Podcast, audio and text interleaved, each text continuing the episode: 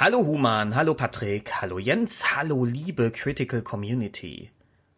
Ich habe natürlich auch diese ganze Richard David Precht Debatte mitbekommen rund um die Lanz Talkshow primär über diese ganzen Memes, die da rumgingen, über Richard David Precht und seinen Ausraster. Wie für Twitter üblich ist natürlich nicht die Talkshow selbst analysiert worden, sondern es gab nur diesen kurzen Ausschnitt, in, in dem Precht, und das muss man tatsächlich sagen, wirklich in einer, in einem Habitus der toxischen Männlichkeit, sehr arrogant und sehr, ja, man kann auch sagen, sehr gereizt und aggressiv über Melanie Amann herfällt. Und ja, diese Momentaufnahme, die ist schwierig und ja, man kann hier auch durchaus diese toxische Männlichkeit ableiten. Aber wenn man sich die Sendung mal als Ganzes anschaut, dann wird man feststellen, sie ist ein einziges Fanal toxischer Männlichkeit und das nimmt Melanie Amann nicht raus, im Gegenteil. Aber dazu müssen wir ein bisschen tiefer in die Sendung gehen. Ich kann hier natürlich in so einem Skit jetzt keine vollumfängliche Analyse machen. Das werden Human und Patrick tun am 13.10. in einem Livestream. Also schaut da mal auf dem Critical Infinity Twitch-Kanal vorbei. Hier wird es jetzt trotzdem ein paar Ausschnitte geben, denn wir müssen uns erstmal vor Augen halten, wie diese Sendung aufgezogen ist und dass sie mit dem Thema, um das es eigentlich gehen sollte, nämlich das Buch von Harald Welzer und Richard David Precht, dass es mit diesem Thema einfach nichts aber auch gar nichts zu tun hatte. Schauen wir dazu erst einmal rein, wie diese Sendung überhaupt eingeleitet wurde. Im Kern geht es um die Frage, wie und wann ist es eigentlich passiert, dass, und das zeigen viele aktuelle Umfragen, dass uns offenbar Menschen nicht mehr so richtig vertrauen. Und es soll hier also angeblich um die Frage gehen, wie weit vertrauen die Menschen den Medien noch und woran liegt das? Lanz steigt aber direkt auf ein anderes Thema ein, nämlich folgendermaßen. Rückeroberung in der Ukraine, Scheinreferenten im Osten der Ukraine, Putins Teilmobilmachung, die Pipeline-Sabotage. An welchem Punkt dieses Krieges stehen wir eigentlich? Erinnert ihr euch noch an den Deutschunterricht? Was macht man als erstes in einer guten Textanalyse? Ja, okay, Einleitungssatz, geschenkt. Das ist eine Formalie, da gehen wir, die, die lassen wir jetzt mal aus. Aber was ist das erste Wichtige, was man tun muss? Richtig, eine Zusammenfassung. Diese Zusammenfassung des Buches, um da, über das Sie ja angeblich diskutieren wollen in dieser Sendung, findet hier nicht statt. Stattdessen entscheidet sich Lanz in die Sendung einzusteigen mit einer Frage zur Lage in der Ukraine, die er dann von seinen Gästen beantwortet haben möchte. Das heißt, die nächsten zehn Minuten wird erstmal nur über die Ukraine-Lage diskutiert, wo es dann eigentlich ja darum geht, dass man äh, Precht und Welzer, die ja diese Position vertreten, die Ukraine solle aufgeben. Übrigens halte ich die Position auch für wahnwitzig und falsch. Aber dass man eigentlich versucht, diese Position nochmal herauszukitzeln von Precht und Welzer, zumindest es dem Zuschauer ins Gedächtnis zu rufen, dass diese beiden ja diese Position haben und somit gleich mal von Anfang an zu zeigen, schaut, wir lassen doch hier Leute zu Wort kommen, die so eine kontroverse Position haben. Und das Buch behauptet doch, das sei gar nicht so. Das heißt, bereits dieser Einstieg in die Sendung kann im Grunde nur zu einer Verunfallung der Sendung äh, führen, weil gar nicht das Objekt, um das es geht, hier eingeführt wird, sondern eingeführt wird die politische Lage, die äh, Kriegslage in der Ukraine. Man redet also schon von Anfang an quasi am Thema vorbei, was dann eben auch auf beiden Seiten schon vorab dafür sorgt, dass sich die Gemüter erhitzen. Und wir werden jetzt feststellen, wie Robin Alexander und Melanie Amann, die beiden geladenen Gäste, diese Steilvorlage, ne, dass wir hier gar nicht das Buch in seinem, also dass dem Zuschauer das Buch in seinen Details überhaupt nicht präsentiert wird, sondern einfach nur so, Precht und Welzer haben Buch geschrieben. Precht und Welzer kennen wir zuletzt als Leute, die gesagt haben, Waffenlieferungen für die Ukraine sind scheiße, die Ukraine soll aufgeben. Diese Steilvorlage nutzen Amann und Robin Alexander jetzt, um gleich mal direkt einzusteigen mit sehr unterkomplexen Behauptungen. Hören wir uns mal dieses Beispiel hier an von Melanie Amann. Olaf Scholz ist seit Jahrzehnten in der Politik und so wie ich ihn kennengelernt habe, ist, glaube ich, das Letzte, was ihm irgendwie Angst macht, die Frage, ob jetzt ein Spiegelleitartikel äh, oder ihn, äh, er wird jetzt nicht einen Spiegelleitartikel lesen und sagen, oh Gott, ich muss jetzt sofort äh, die Panzerhaubitze 2000 aus dem Keller holen, weil äh, der Spiegel das gerade gefordert hat. Das sozialpsychologische Phänomen um das es hier eigentlich gehen soll in Brechts und Welserts Buch. Ja, ist ja kein neues, das kennen wir ja schon. Das kennen wir von Noam Chomsky oder Marshall McLuhan und noch anderen Autoren. Und da geht es grundsätzlich nicht darum, dass irgendwie Olaf Scholz oder Angela Merkel morgens beim Spiegel in der Redaktion anrufen und mal fragen, wie die Stimmung ist und dann ihr, ihre Politik danach ausrichten oder in den Spiegel-Leitartikel gucken und sagen, oh, jetzt haben die aber vielleicht über mich geschrieben, jetzt muss ich aber meine Politik ändern. Ja, das ist, hat Angela Merkel mit Sicherheit nie so gemacht. Das ist ja eine bewusste Verzerrung von Melanie Amann, ein bewusstes unterkomplexes Darstellen Übrigens hat man den Begriff Lügenpresse auf eine ähnliche absurde Art dekonstruiert. Und ja, der Begriff Lügenpresse ist ein ganz furchtbarer Begriff, weil er von falschen Prämissen ausgeht. Aber auch da hat man immer den Leuten gesagt, ja, also äh, Olaf Scholz ruft ja nicht morgens bei uns an und sagt uns, was wir zu schreiben haben. Das hat der Begriff Lügenpresse übrigens auch nie behauptet. Er, er ist selbst ein unterkomplexer Begriff und wir müssen den jetzt hier auch nicht in der Breite auswalzen. Wir sehen an diesem Verhalten, wie sich Medienschaffende oder mächtige Medienschaffende grundsätzlich gegenüber Leuten verhalten, die ihnen kritisch gegenüberstehen. Sie bagatellisieren das Anliegen.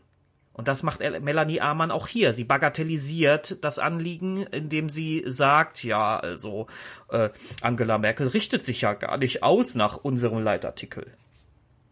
Und nur zur Ergänzung, Robin Alexander macht dasselbe ich, wir hatten ja jetzt schon über Gefühle und Meinungen. Ich schlage mal vor, wir machen noch mal kurz Fakten. Ein Vorwurf des Buches ist, wir plappern der Regierung nach. Auch Robin Alexander möchte diese interaktionistische Bewertung von zwei Systemen, die sich da beeinflussen, nämlich das System Presse und das System Politik und wo dann teilweise auch Narrative übernommen werden gegenseitig, als ein unterkomplexes Angreifen auf seine Integrität als Journalist oder die Integrität des Journalismus selbst bewerten. Er sagt, wir plappern also das nach, das sei die These des Buches. Und so einfach ist es halt nicht. Er versucht es also wieder, ob jetzt absichtlich oder aus gekränkter Eitelkeit, auf diese Schiene des Unterkomplexen zu schieben. Ja, als würden Precht und Welzer genau das gleiche Niveau haben wie diese Leute, die von Lügenpresse sprechen. Das Beide Dinge schließen sich eigentlich denklogisch aus. Also entweder haben wir uns mit Scholz auf was geeinigt oder wir treiben Scholz zu etwas, was er gar nicht will. Und er macht es hier schon wieder. Weder um das eine noch um das andere geht es. Er versteht es, als würde man ihm vorwerfen, bewusst irgendwie die Politik zu manipulieren. Klammer auf, ich glaube schon, dass einige Akteure gerade bei Springer das versuchen, ja. Wenn wir uns mal so die, einige der Twitter-Takes von bestimmten Springer-Chefreportern, ich liebe ja diesen Begriff, anschauen, gibt es da natürlich den Versuch, die eigene mediale Macht zu nutzen, um die Politik zu beeinflussen. Man hat ja auf jeden Fall mehr Reichweite und Lobby als äh, Bernd der Bandarbeiter. Aber darum geht es gar nicht. Es geht nicht darum, dass hier vorgeworfen wird, dass Robin Alexander morgens Olaf Scholz anruft und erstmal mit ihm den Tagesplan für die Weltzeitung abspricht. Problematisch bei Amann und Robin Alexander ist, dass sie selbst keine Beweise haben. Darum müssen sie sich auf Komplexitätsreduktion und Unterstellungen beschränken. Robin Alexander versucht jetzt einen Gegenbeweis zu liefern. Lauschen wir da mal kurz rein. Da habe ich heute Mittag mal das getan, was Sie nicht gemacht haben, allerdings nur für die Welt. Und guckt, was wir geschrieben haben. Zwölfte Dritte. Waffenstillstand je eher, desto besser. Stefan Aust, unser Herausgeber. 13.4. Zelensky sollte den Bogen nicht überspannen, nach der Steinmeier-Ausladung. Jacques Schuster, unser Politikchef. 26.4. Die Ukraine zum demokratischen Musterstaat zu erklären, ist eine Illusion. Thomas Schmidt, unser Vordenker. 3.5. Nicht jeder Skeptiker ist ein Putin-Versteher äh, gegen Waffenlieferung. Elisa Hoven, Richterin am Sächsischen Verfassungsgerichtshof, Unterschrift bei diesem Emma-Brief. Wo ist das denn eine Gleichschaltung? Das ist doch alles Quatsch. Tausend die, Artikel, nein. vier Ausnahmen gefunden und sind auch noch stolz drauf. Also, jetzt haben wir den Herausgeber, den Politikchef und unseren besten Intellektuellen. Wen ja. soll ich denn noch ins Feld führen? Warum betont Robin Alexander so die Positionen der Journalisten, die das verfasst haben? Weil er selber weiß, dass es vergleichsweise wenig ist, also muss er irgendwie betonen, dass das ja ganz tolle und wichtige Leute sind. Ne? Das ist der Punkt. Precht sagt ja dann selber, äh, ja, sie haben ja unter 500 oder 1000 Artikeln ein paar Ausnahmen gefunden. Jetzt muss man natürlich fairerweise sagen, dass Precht und Wälzer mit Beweisen oder mit Zahlen, mit Empirie auch nicht gerade äh, um die Ecke kommen. Da sagen sie an einer Stelle in der Sendung, dass ein Buch im Dezember dazu erscheinen wird, wo ich tatsächlich das erste Mal seit vielen Jahren sage, da bin ich gespannt drauf. Das ist das erste Mal seit Jahren, dass ich sage, ich bin gespannt auf ein Buch von Richard David Precht. Da und natürlich Harald Welzer, ne? Aber, aber, ne, auch Robin Alexander hat jetzt hier nicht gerade die massive Beweislast in seinen Händen, dass da ausgewogen berichtet wurde. An dieser Stelle müssen wir uns natürlich jetzt auch erstmal fragen, was bedeutet überhaupt ausgewogene Berichterstattung? Gerade in den linken, linksliberalen, also in den progressiveren Kreisen verdichtet sich seit einiger Zeit der Wunsch nach einer sachlicheren und ich sag mal vernünftigeren Berichterstattung, die auf sowas wie False Balance verzichtet berichtet. Ich selbst bin auch Vertreter davon. Nehmen wir mal Friedrich Merz neueste super kontroverse Aussage über ukrainische Flüchtlinge. Und kontrovers ist ja eigentlich schon das falsche Wort, denn er benutzt hier eine Konzeption, nämlich den sogenannten Pull-Effekt, der in sozialwissenschaftlichen Kreisen lange als widerlegt gilt. Die Erzählung dahinter ist, unsere Sozialleistungen in Deutschland sind so toll, dass alle Welt sich zu uns auf den Weg macht, um hier arbeitslos in Saus und Braus von Hartz IV zu leben. Nun entbehrt diese Erzählung oberflächlich betrachtet natürlich einer äh, nicht einer gewissen Logik, denn im Verhältnis zu bestimmten Ländern äh, liegt Deutschland mit seinem Sozialsystem natürlich sehr weit vorne. Gleichwohl negiert es die Tatsache, dass ein Kriegsflüchtling in der Regel deshalb flieht, weil in seinem Land Krieg ist. Und auch ein Kriegsflüchtling versucht vielleicht, wenn er denn die Möglichkeit hat, in ein Land zu kommen, in dem er halbwegs bequem und angenehm leben kann. Das ist menschlich und nachvollziehbar und das kann man auch niemandem vorwerfen. Dieser Pull-Effekt behauptet aber, dass es sozusagen eine unseriös hohe Zahl an Menschen versuchen, nach Deutschland zu kommen, explizit nach Deutschland und immer nur nach Deutschland und dass das gar nicht darum geht, vom Krieg wegzukommen. Auch jemand, der im SUV aus der Ukraine flieht, flieht. Würde False Balance in diesem Zusammenhang heißen, wir dürfen Friedrich Merz, weil er hier eine falsche Behauptung macht, gar keine Bühne geben. Das Gegenteil passiert in den Medien. Friedrich Merz bekommt sehr, sehr viel Bühne für seine falsche Behauptung. Er wird überall jetzt zitiert und es wird über ihn berichtet und ich bin mir sicher, auch in der ein oder anderen Talkshow wird er landen.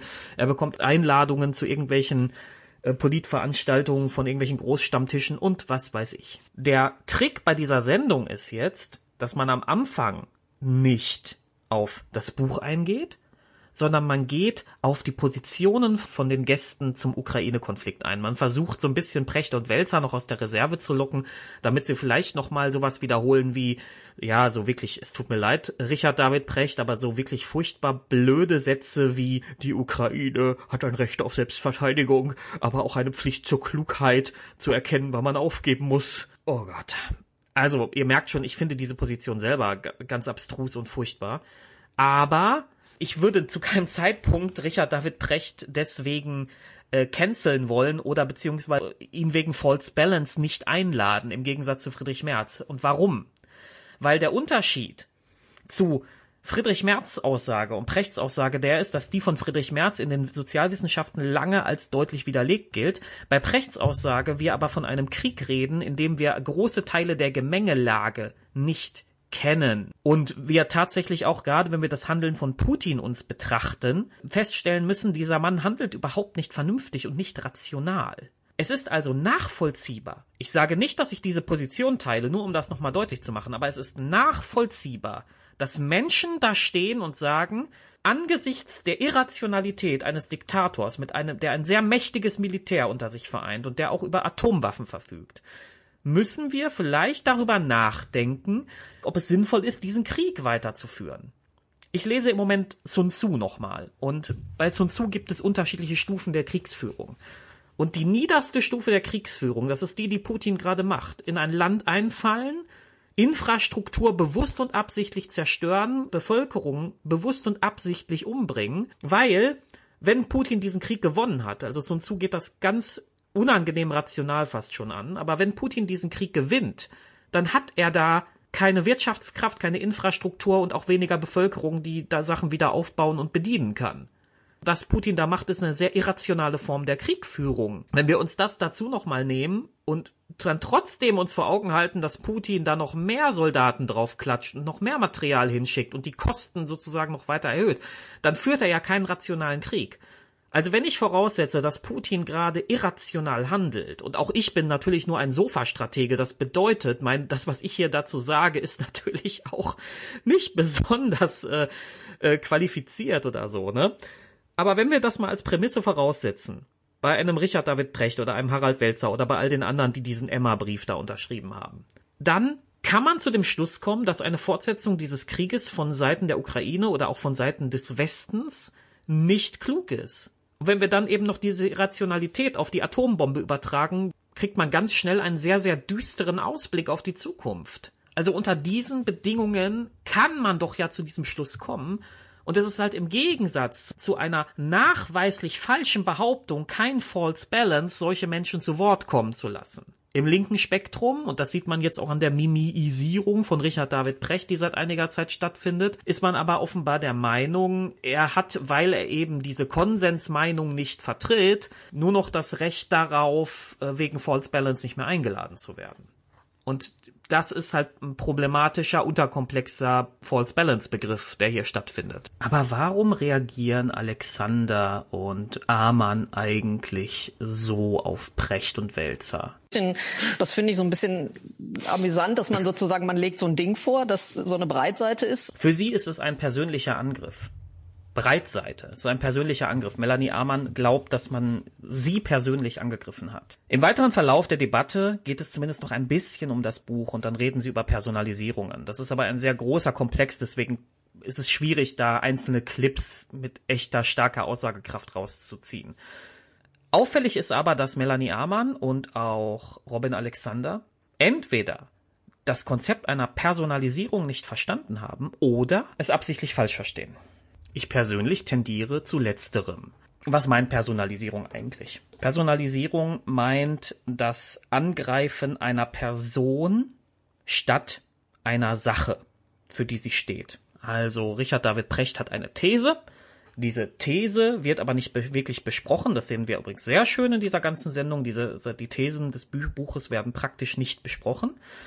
Stattdessen geht es um personales Angreifen. Man attackiert die Person ad hominem. Und der spannende Aspekt hier ist jetzt, dass Melanie Amann und Robin Alexander der Auffassung sind, weil sie ja als Beispiele in dem Buch äh, vertreten sind, oder zumindest Robin Alexander ist als Beispiel in diesem Buch vertreten, das sich kritisch mit Medienstrukturen auseinandersetzt. Und er ist nun mal eine wichtige Persönlichkeit innerhalb dieser Medienstrukturen, dass das jetzt eine Personalisierung sei.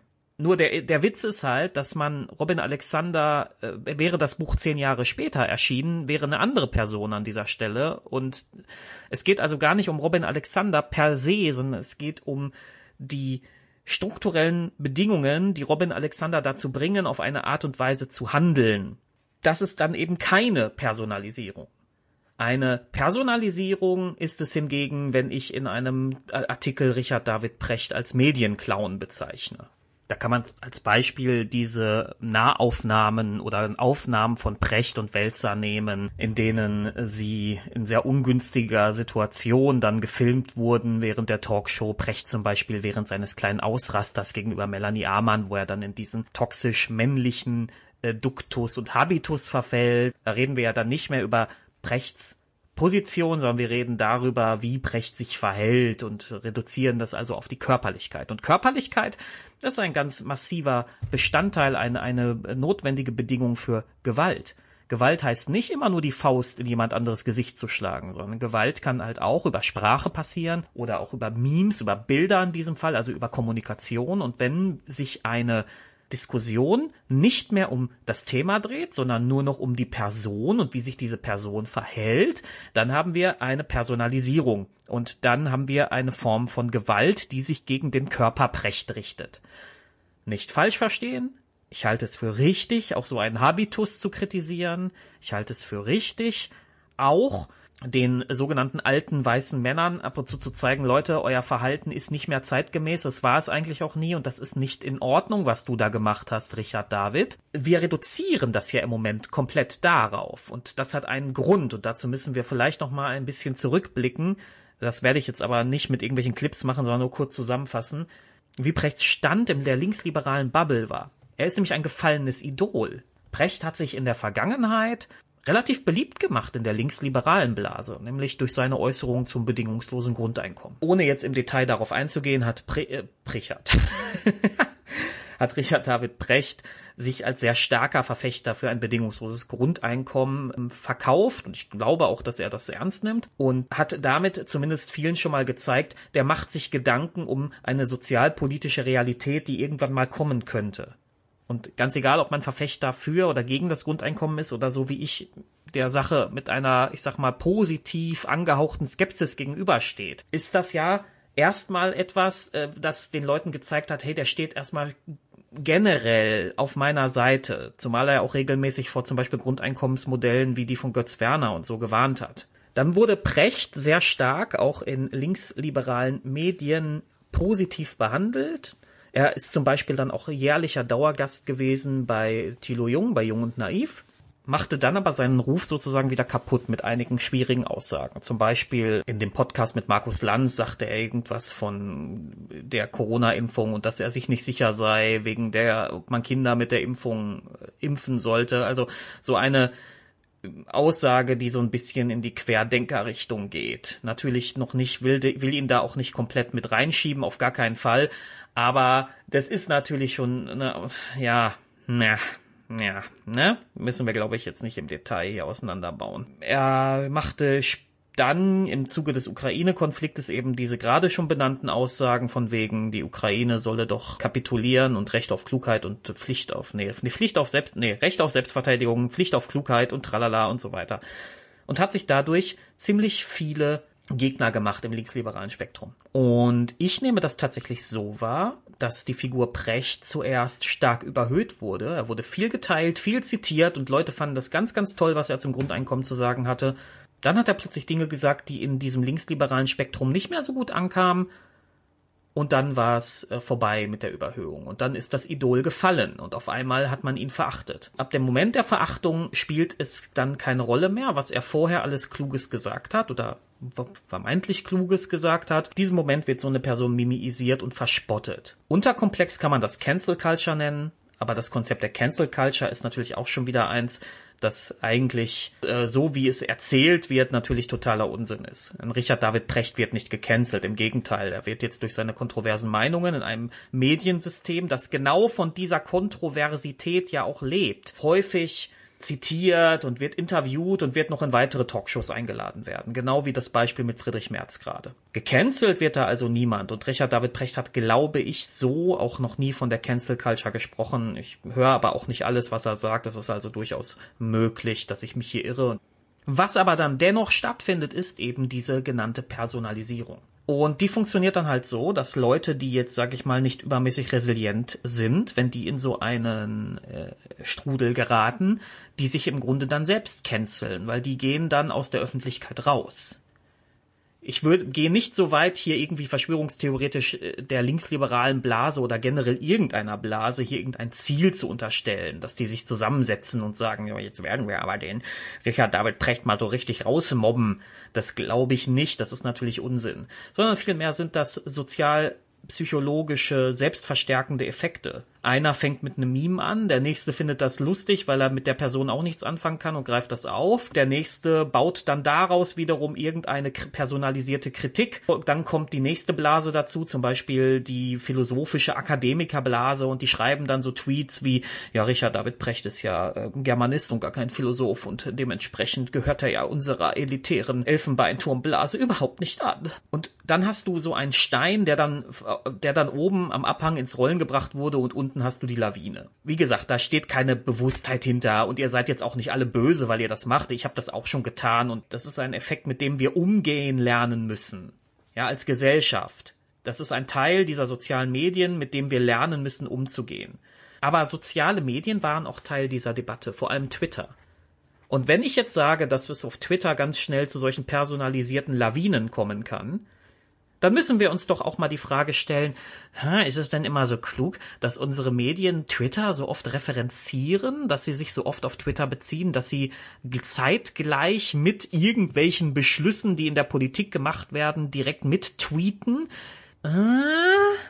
Gucken wir mal, was Melanie Amann dazu sagt. Des einen U-Bahn ist des anderen Twitter.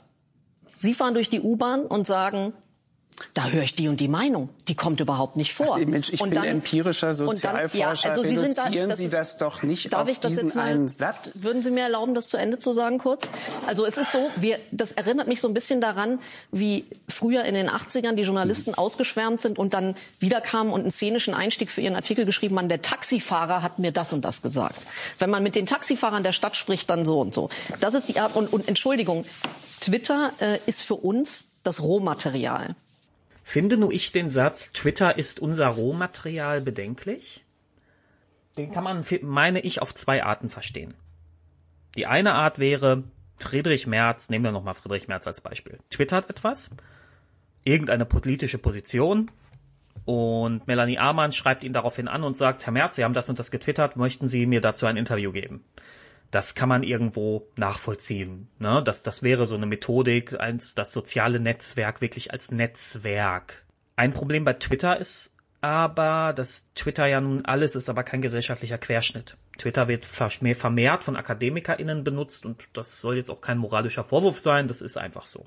Wenn ich also sage, Twitter ist mein Rohmaterial, dann gestehe ich von vornherein ein, dass mein Rohmaterial aus einer gesellschaftlichen Mittel- und Oberschicht besteht. Ich gestehe von vornherein ein, dass die Leute, die bei Twitter nicht dabei sind, für mich nicht oder weniger existieren. Diese Intensität, mit der Twitter diskutiert wird in journalistischen Kreisen, findest du nicht bei Facebook und auch nicht bei Instagram. Natürlich sind die da auch vertreten, aber diese Intensität der Vernetzung findest du dort nicht. Ich habe meine ganzen journalistischen Kontakte für die Bewegung Ich bin armutsbetroffen irgendwie über Twitter oder über Eck von Twitter. Das ist, wie gesagt, kein Vorwurf. Hier wird, das wird als Netzwerk benutzt. Aber man muss schon die Frage stellen dürfen, ob es sinnvoll ist, ein Netzwerk zu nutzen, das vorrangig von bestimmten Bevölkerungsteilen benutzt wird. Und andere Teile der Bevölkerung sind nämlich wenig bis gar nicht dort vertreten. Und dann geht es noch um einen anderen Punkt, nämlich um diesen Punkt der Gleichzeitigkeit. Äh, Christian Lindner twittert etwas aus einer Koalitionssitzung und das ist noch gar nicht beschlossen und schon reagieren alle JournalistInnen und twittern dann ihre, wie sie sich dazu verhalten, direkt dazu. In einer Gleichzeitigkeit. Und zwei Stunden später stellt sich heraus, ach, das ist gar nicht so beschlossen worden. Aber dann ist es in der Welt und dann haben wir da ein Problem. Und wenn so ein Buch von Welzer und Precht, das macht es übrigens auch nicht als erstes, es gab es auch schon andere Kritiker in diese Richtung, sagt dann halt, naja, diese Gleichzeitigkeit, hä, hm, das könnte problematisch sein. Und fragt sich halt, wie diese Strukturen sind, also wie sich dann diese Twitter-Logik immer Schlag auf Schlag auf Schlag auf etwas zu reagieren auf den Journalismus übertragen. Und stellt dann die Frage, ob das sinnvoll ist. Auf die Kritik daran reagiert Melanie Amann mit einem uns wohlbekannten Beispiel, ist und dass aus meiner Sicht die Zeiten vorbei sind, in denen, also das kann ich für mein Medium zu 100 Prozent so. sagen, Beatrix von Storch provoziert mit Tweet XY. Diese Zeiten sind, sind vorbei. vorbei. aber Gut, sie schränkt es ein auf ihr Medium, das ist der Spiegel. Aber ich würde so pauschal, wie sie das sagt, nein, diese Zeiten sind nicht vorbei. Nach wie vor schaffen es Leute mit großer Provokation zu großer Reichweite. Man siehe Julian Reichelt, der Mann ist sogar bei Springer wegen sexueller Belästigungsübergriffe dann am Ende rausgeflogen, baut sich gerade seinen eigenen Kanal auf, der so ein bisschen nach diesen Vor, was heißt so ein bisschen, der nach diesen Vorbildern funktioniert aus den USA, wo irgendwelche irren Waffennarren in der im Fernsehen stehen und an den Patriotismus äh, der der Bevölkerung appellieren mit mit sehr wütenden und aggressiven Behauptungen. Genau das macht Julian Reichelt gerade. Ähm, und der bekommt sehr viel Reichweite durch seinen Unsinn, den er verbreitet. Das gleiche gilt für Leute wie Anna Schneider, die durch unterkomplexe Behauptungen äh, ohne Ende Reichweite generiert und dann macht sie den typischen AfD-Trick und rudert zurück, beziehungsweise begibt sich in die Opferrolle, um innerhalb dieser Opferrolle nochmal den nächsten wirren Take rauszuhauen. Also nein, diese Zeiten sind generell nicht vorbei. Das mag vielleicht stimmen, dass der Spiegel auf sowas nicht mehr so äh, Pavlov ähm, konditioniert reagiert. Das kann ich gar nicht beurteilen, weil ich Spiegel gar nicht mehr in der Häufigkeit lese. Es tut mir wirklich leid. Ich bin so ein alternativer YouTube-Medientyp, der nur Podcasts und YouTube-Sachen ko konsumiert und nur noch wenig Zeitung. Ich, ich war mal ein überzeugter Zeitungsleser übrigens. Allgemein, so wie sie das formuliert, mit dieser Betonung, diese Zeiten sind vorbei. No, sind sie nicht. Also die Logik der sozialen Netzwerke ist nach wie vor problematisch. Soziale Netzwerke an sich sind nach wie vor problematisch. Und darum ist der Folgeschluss, dass Printmedien oder generell Leitmedien oder wie auch immer wir sie gerade nennen möchten, sich sehr stark fokussieren, auch wenn es nur eins von mehreren Instrumenten ist, auf soziale Netzwerke, insbesondere auf Twitter, bei Recherche, bei Netz Networking und so weiter, zumindest strukturell schwierig und darf diskutiert werden. Aber jetzt reden wir mal über den Elefanten im Raum, ne? Darum, worum es uns allen geht. Das ist auch der Grund, warum viele von euch diesen Skit überhaupt angeklickt haben. ja, nämlich Prechts Ausraster. Hören wir uns den ähm, einmal kurz an. Die Frage ja, ist ja schon fast eine Stunde, dass Sie ständig, aber wirklich ständig, mit einer beharrlichen Penetranz Dinge behaupten, die nicht in dem Buch stehen. Es steht nicht in dem Buch, dass Fitter Teufelswerk ist. Steht einfach nicht drin. Am Anfang habe ich geglaubt, es ist Absicht. Inzwischen habe ich den Verdacht, Sie haben gar nicht verstanden, worüber wir reden. Worüber wir reden ist, das kann sein, dass, dass das bestimmte Elemente, wie zum kann Beispiel sein. die Personalisierung von Debatten, bei Twitter haut man eine Meinung über eine Person raus, dass die mittlerweile Einzug genommen haben, auch in die sogenannten Qualitätsmedien, was dazu führt, dass bestimmte Debatten auf diese Art und Weise nicht mehr geführt werden können, sondern nur noch im totalen Angriffsduktus auf Personen stattfinden. Dass wir also über Personen reden und sie moralisch in eine Ecke stellen, statt uns mit Argumenten auseinanderzusetzen. Du hast dazu gesagt, Richard, ganz ein Element von Twitter. Um das einmal und zu nicht, verstehen Twitter Teufelswerk ist. Wenn man es nur hört, finde ich persönlich, klingt es gar nicht so dramatisch. Er spricht halt in einer etwas, in einem etwas härteren, etwas schärferen Ton mit ihr. Wenn man dazu natürlich noch die Gestik und Mimik sieht in dem Moment, wie er, er, er sitzt da relativ ausgebreitet auf seinem Sessel, macht so eine, so eine Klugscheißer-Geste, nenne ich es mal, ständig in ihre Richtung, es ist sehr unangenehm anzuschauen. Ich verstehe sogar, dass dieser Clip rumgegangen ist und viele erstmal die Nase gerümpft haben. Als ich den das erste Mal gesehen habe, habe ich auch die Nase gerümpft. Ich dachte, Richard, David, was machst du denn da für einen Scheiß? Aber es ist halt am Ende wieder mal nicht so einfach. Ne? Was natürlich wieder viel rumging, war das Ganze unter dem Schlagwort toxische Männlichkeit. Und ich möchte dem gleich eins vorwegnehmen. Ja, das ist toxische Männlichkeit. Aber da müssen wir uns vielleicht erstmal mit dem Begriff toxische Männlichkeit auseinandersetzen, was der eigentlich will. Der Begriff hat nämlich zwei Wurzeln, nämlich eine aktivistische und eine wissenschaftliche. Ähm, der Wissenschaft, die wissenschaftliche Wurzel ist die, finde ich persönlich, die relevanter ist. Da hat er nämlich sozusagen die Aufgabe zu erklären, Warum sind es öfter Männer, viel öfter Männer, die gewalttätig werden? Warum sind es auch viel öfter Männer, die Opfer von Gewalt werden? Warum sind es öfter Männer, die in Führungspositionen sind und was tun die, um das zu machen? Warum bilden sich solche Männerclubs äh, in irgendwelchen äh, DAX-Vorständen, die dann eben dafür sorgen, dass andere Leute da nicht reinkommen und so weiter? Solche Fragen möchte das Konzept der toxischen Männlichkeit beantworten. Es ist also im wissenschaftlichen Sinne, auch wenn der Begriff es nahelegt, kein moralisches Konzept, sondern ein Konzept, das uns einfach nur eine Frage beantworten soll, eine Struktur erklären soll und gegebenenfalls vielleicht noch Antworten finden möchte, wie man diese Strukturen aufbrechen und vielleicht verbessern kann. Das ist dann von Wissenschaftler zu Wissenschaftler unterschiedlich. Im aktivistischen Sinne hat dieser Begriff natürlich eine andere Bedeutung. Ich bin selbst Aktivist, deswegen weiß ich ganz gut, wie das funktioniert. Er wird moralisch aufgeladen und der Begriff toxisch bietet sich dafür natürlich super an. Toxische Männlichkeit ist immer etwas zu verpönendes, anzugreifendes.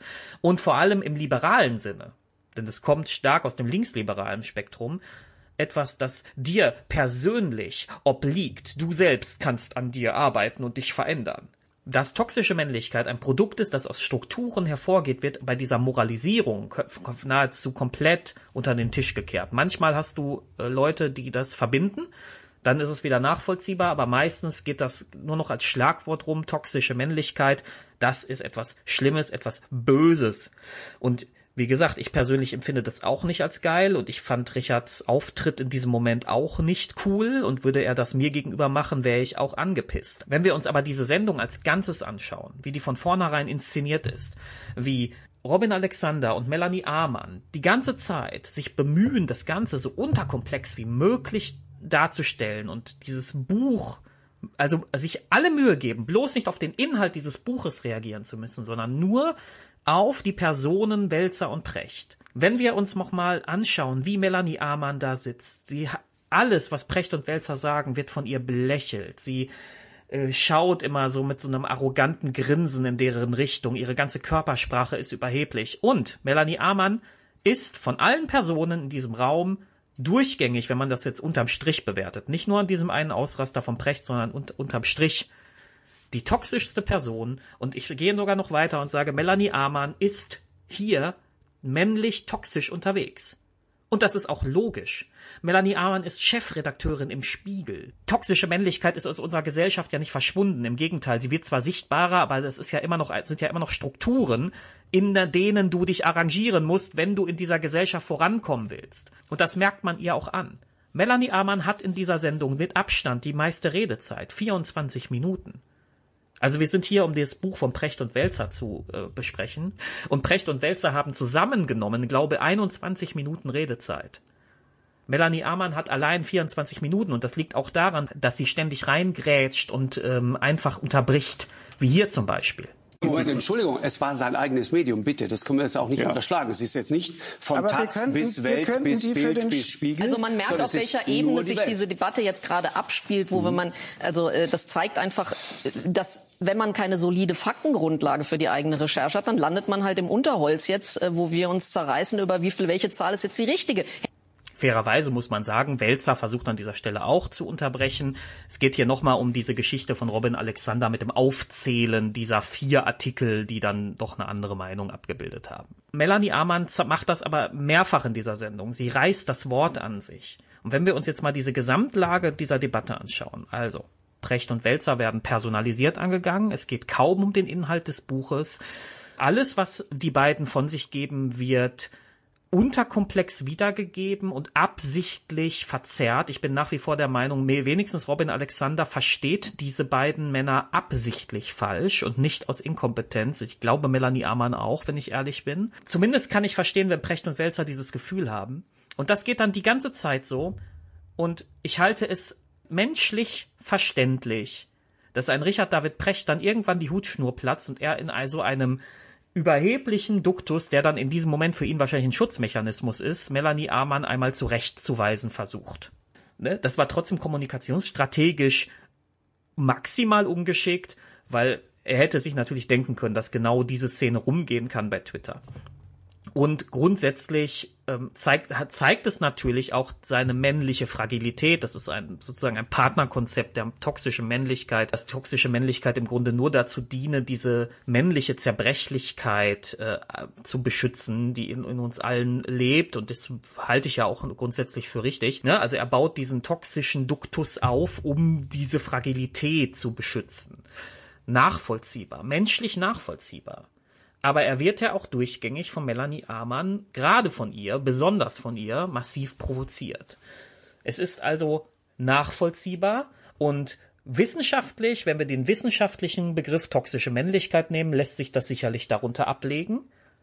Der moralische Begriff der toxischen Männlichkeit, also das Ganze als zu verteufelnde Handlung sehen, vor allem völlig aus dem Kontext gegriffen, wie für Twitter üblich, der ist zumindest fragwürdig, der ist zumindest zweifelhaft. Ja, das war uff. Ich mache ja so in meinem äh, Filterblasen-Podcast solche Analysen häufiger mal. Ist immer sehr anstrengend, aber macht auch viel Spaß. An dieser Stelle übergebe ich aber das Zepter wieder an euch. Ich freue mich auf jeden Fall sehr auf den Livestream und das, das Sezieren dieser Sendung. Ähm, ich hoffe, ich kann dem vielleicht noch beiwohnen, also als, als Zuschauer. Mal gucken, je nachdem, was der Tag an diesem Tag für mich bereithält. Okay, das ist ein komischer Satz, aber egal. Was meint ihr denn dazu, zu Richard David Precht? Ist, sehe ich das vielleicht falsch? Das möchte ich nämlich gar nicht ausschließen. Meint auch ihr, dass diese Sendung ein einziger Unfall war? Konnte Precht an diesem Moment gar nicht anders reagieren? Hätte er vielleicht anders reagieren sollen? Diskutiert darüber, ne? Auf dem Discord, unter dem Twitter-Post, der dazu folgen wird. ja, auch wir nutzen die sozialen Medien. Das soll's jetzt aber gewesen sein. Ich danke euch für die Aufmerksamkeit. Bleibt alle gesund.